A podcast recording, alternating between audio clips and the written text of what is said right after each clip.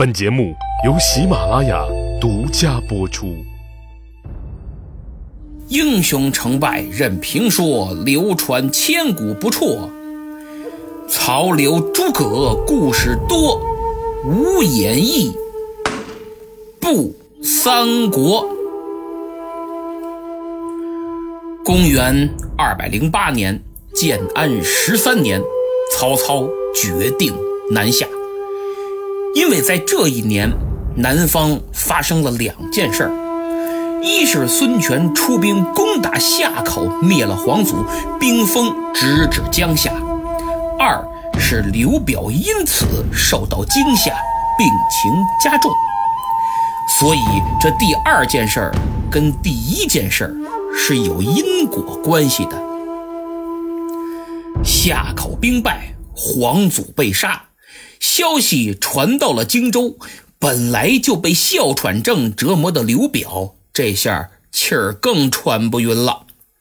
虽然病情加重，但好在脑子还清醒。他觉得当下这局势啊，还是得去新野把刘备找来商量一下出兵的事儿。毕竟自己收留他刘备，就是为了有条好使的枪嘛。现在这么大事儿，不用白不用。至于蔡家嘛，还是甭指望了。刘表派人到新野去请刘备，说有要事相商。刘备呢，就赶紧把诸葛亮给找来了。诸葛亮一听。主公啊，据我判断，这肯定是江东杀了皇祖。那刘表请咱们过去商议出兵报仇之事啊。先生所言极是，那我当如何应对呢？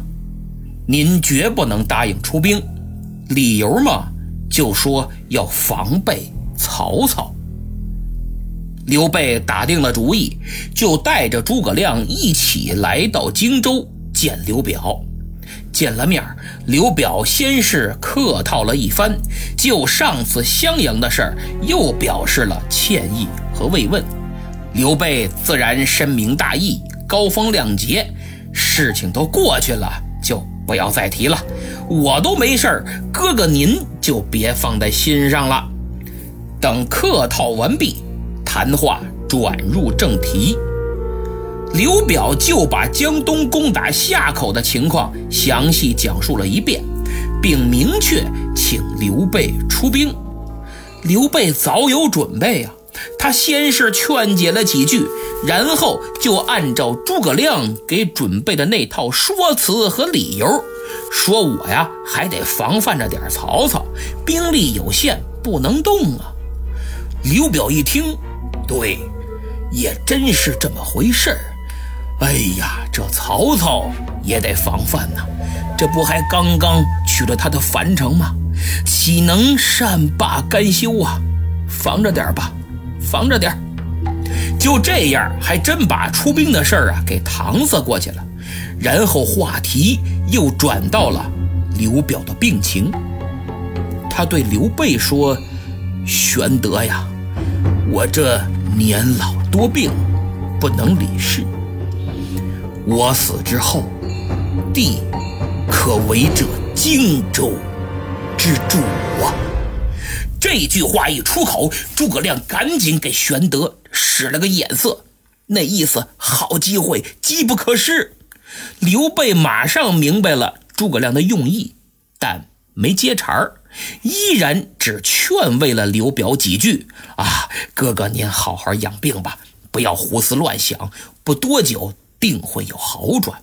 你我兄弟的日子呀，还长着呢。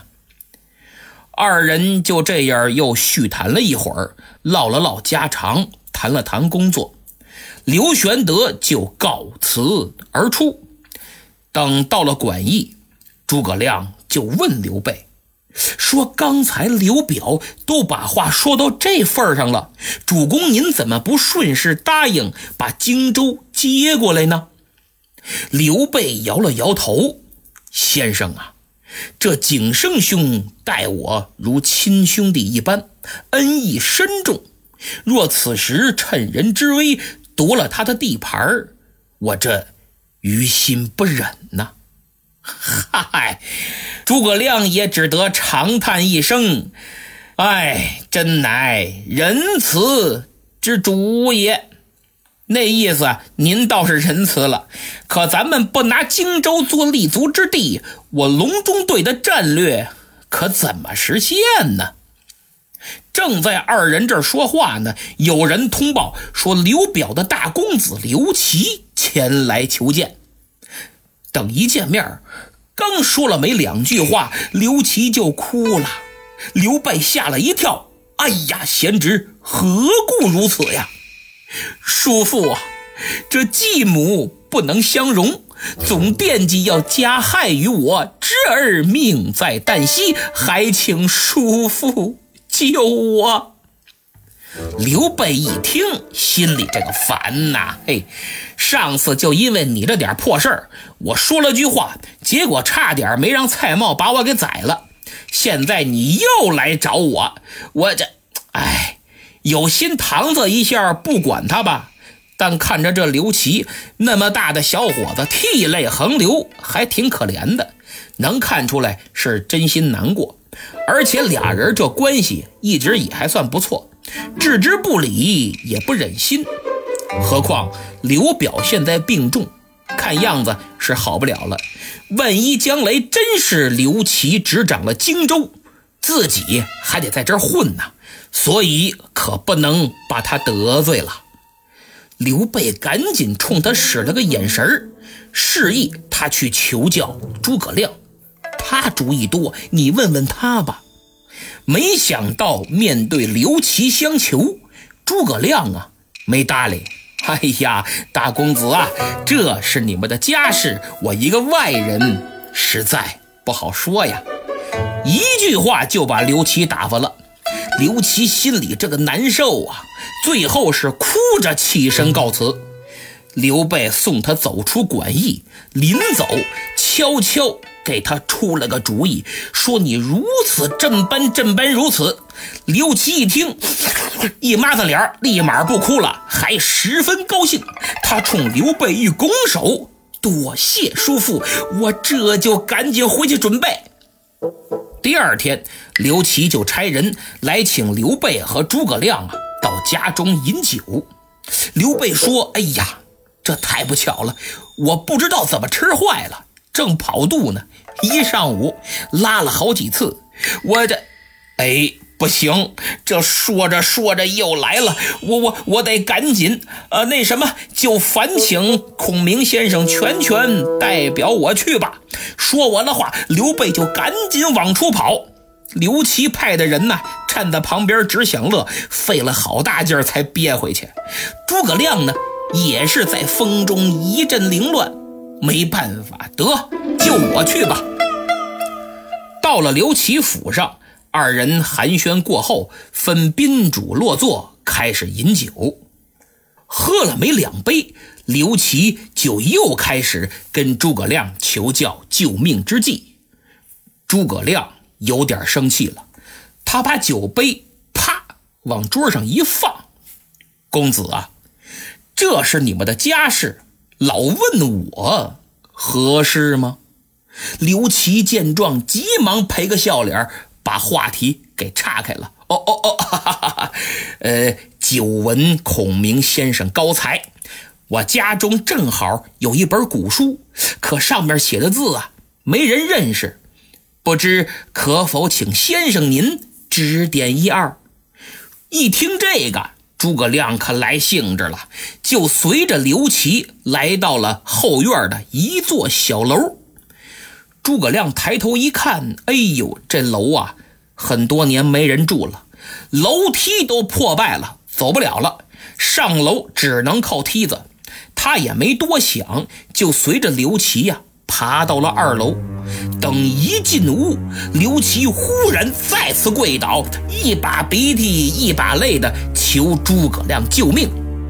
诸葛亮这回可真生气了，心想：咱俩很熟吗？你三番五次的拿这种棘手的事儿来烦我，什么意思？所以孔明一句话没说，拂袖便走。可当他准备下楼之时，一看坏了，怎么着？梯子没了，已经被人给撤走了。诸葛亮这个气呀，恼羞成怒，好你个刘琦，这是威胁我呀！哼，那我也不管。刘琦一看，嘿，这这都不好使，我我我。他无意间一抬头，看见墙上挂着一口镇宅的宝剑，伸手就给摘下来了。苍啷一声，宝剑出鞘，往自己脖子上一横。既然难逃一死，与其被继母所害，不如我今天就死在先生面前。不救我，我就死给你看。撤梯子算什么威胁呀？这才叫威胁，以死威胁你，诸葛亮。看着办！孔明一看要出人命啊，急忙阻拦：“公子住手！”刘琦一看，行，有门我就知道你不能真见死不救啊！刘琦赶紧把剑放下，拱手问道：“不知先生有何良策呀？”公子岂不闻申生重耳之事吗？申生在内而亡，重耳在外而安呢。诸葛亮所说的申生重耳是一个典故。春秋时期，晋国国君晋献公有两个儿子，太子申生和次子重耳。重耳三十二岁之时，继母骊姬生下一子，取名奚齐。于是，受宠的骊姬就开始想尽办法立自己的儿子为太子，排挤申生和重耳，进而想要他们的命。申生为人厚道，要尽孝心，侍奉父王。一天，申生派人给父王送去一些好吃的，而骊姬呢，就派人悄悄地把吃的给换了，换成了有毒的。晋献公不知道啊，还准备去吃呢。这时候，骊姬出面阻拦，说：“这个从外面送来的，还是小心点好。最好呢，让人先尝尝。”晋献公一想，也对呀，于是便命左右侍从先试吃一下。这一试吃一尝，可坏了，侍从是七窍流血，倒地而亡。晋献公大怒啊！骂这个申生不孝，阴谋杀父夺位，就决定要杀掉申生。申生闻讯也不辩解，自刎身亡。重耳一看，这骊姬可够狠的啊，居心险恶。大哥已死，下一个肯定就是我。形势所逼，没办法，不想死就只能逃亡国外。他就顶着叛国的罪名。逃出了晋国，开始长达二十年的流亡生涯。重耳在各国间流窜，对一个王子来说，真是既丢人又丧气。史记上还有明确记载，说他流亡到曹国的时候，曹共公趁重耳洗澡之时，还偷看过他的裸体，真是奇耻大辱啊！但寄人篱下。重耳也只能忍了。可话又说回来，活得再屈辱、再艰辛，重耳毕竟还是挺过来了。不但保住了命，多年的流亡生涯还磨练了他的意志，积累了深厚的外交资本，最终苦尽甘来，被秦国护送回晋国继位，当了国君。所以被逼入绝境。才有生机，离开有时也是一种机会。野蛮生长反而可以建功立业。重耳就是后来春秋五霸中排名第二的晋文公。诸葛亮。今天借这个故事要告诉刘琦，现在皇祖刚刚被杀，江夏无人据守，你要主动请缨，向你父刘表申请人马驻守江夏，如此就可以避开继母的加害，不就安全了吗？刘琦一听是千恩万谢，第二天就依计而行。他把自己的意思跟刘表一说，刘备呢又推波助澜，顺势还夸赞了一下大公子为父分忧的孝心。所以刘表当即调拨给刘琦三千人马镇守江夏。哪知道诸葛亮的这个计策，不仅救了刘琦，日后也救了刘备和他自己呀。孙权灭了皇祖，刘表病情加重，这两件事使曹操马上敏锐地意识到，不能再等了。如果现在不迅速南下，等自己一切都准备好了再出兵，那么面对的要么是江东荆州已经合体的孙权，要么就是自己的老朋友刘备，因为他怕这刘表万一吃错了药，成了第二个陶谦，那荆州可就成了当年的徐州了。曹操是越想越怕。所以顾不上连年征战的劳累，顾不上玄武池的水军还没操演熟练，就立即南下。现在的曹丞相心里只有一个念头：抢荆州，去晚了就没了。此时是建安十三年，公元二百零八年的七月。历史上总有一些重要的年份或者事件，被看作是一个朝代或者战争的转折点，比如唐朝的安史之乱，比如大明的万历十五年，比如太平洋战争的中途岛海战，再比如苏德战争的斯大林格勒保卫战。同样。建安十三年，公元二百零八年，绝对算得上是三国历史的重要转折年，因为这一年，曹、孙、刘他们的目光全都聚焦在了荆州。中国历史上以少胜多最著名的战役——三国第二大战役赤壁之战，就此拉开了序幕。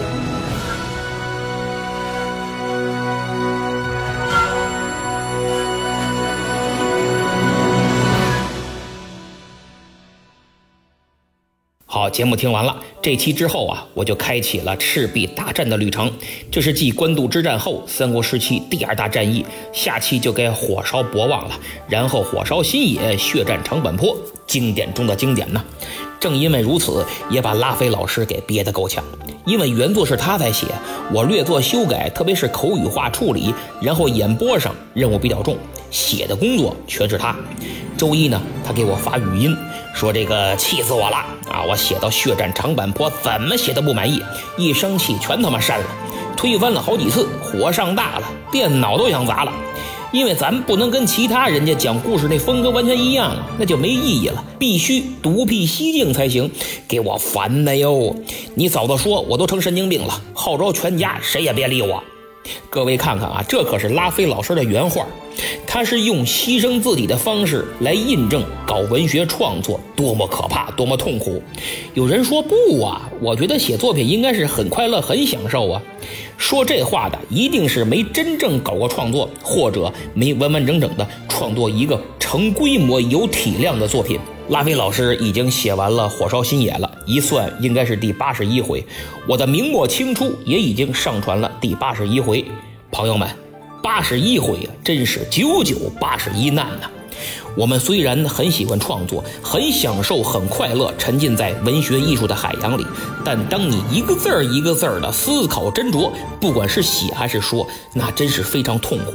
有时候因为一个词儿、一句话，憋得脸红脖子粗，一天也写不出来，或者就干脆全删了重来。所以啊，这部作品走到今天。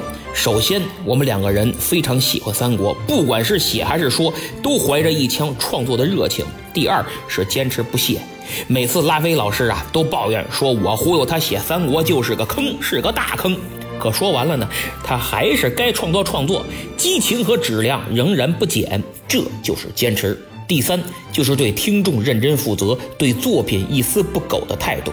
这不用多说了，如果得过且过，不认真对待听众，前面拉菲老师也不会上这么大火，随便写写得了，或者照着袁阔成大师那稍微一改，不就得了吗？那样的话，我天更都行，爱讲成啥样讲成啥样，对不对？所以就冲这一点，希望听友们多多为作品点赞、订阅、评分和转发。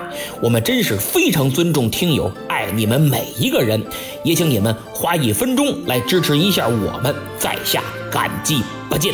好，上期节目抢到沙发的是大猫睡着了，听友微微一笑，下划杠 N K D 说，估计很多人都不知道在哪儿订阅、五星好评、打赏和买东西，要不然这么好的节目早就上热搜榜了。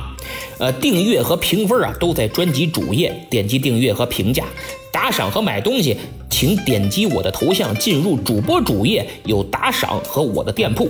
最后说几位求点名的朋友，他们是 Z K N W。失笑长空，王者荣耀百里毁月，冬日里的 Sunny，最后一位是姓韩名子轩字子龙。那么昨天呢是六一儿童节，在此给所有收听本节目的小朋友送上迟到的祝福。同时，热心听友欢乐口腔马丁也为北京有孩子的听友送上专属福利：六月凡是三岁到十二岁的小孩都可以找他预约免费牙齿涂氟。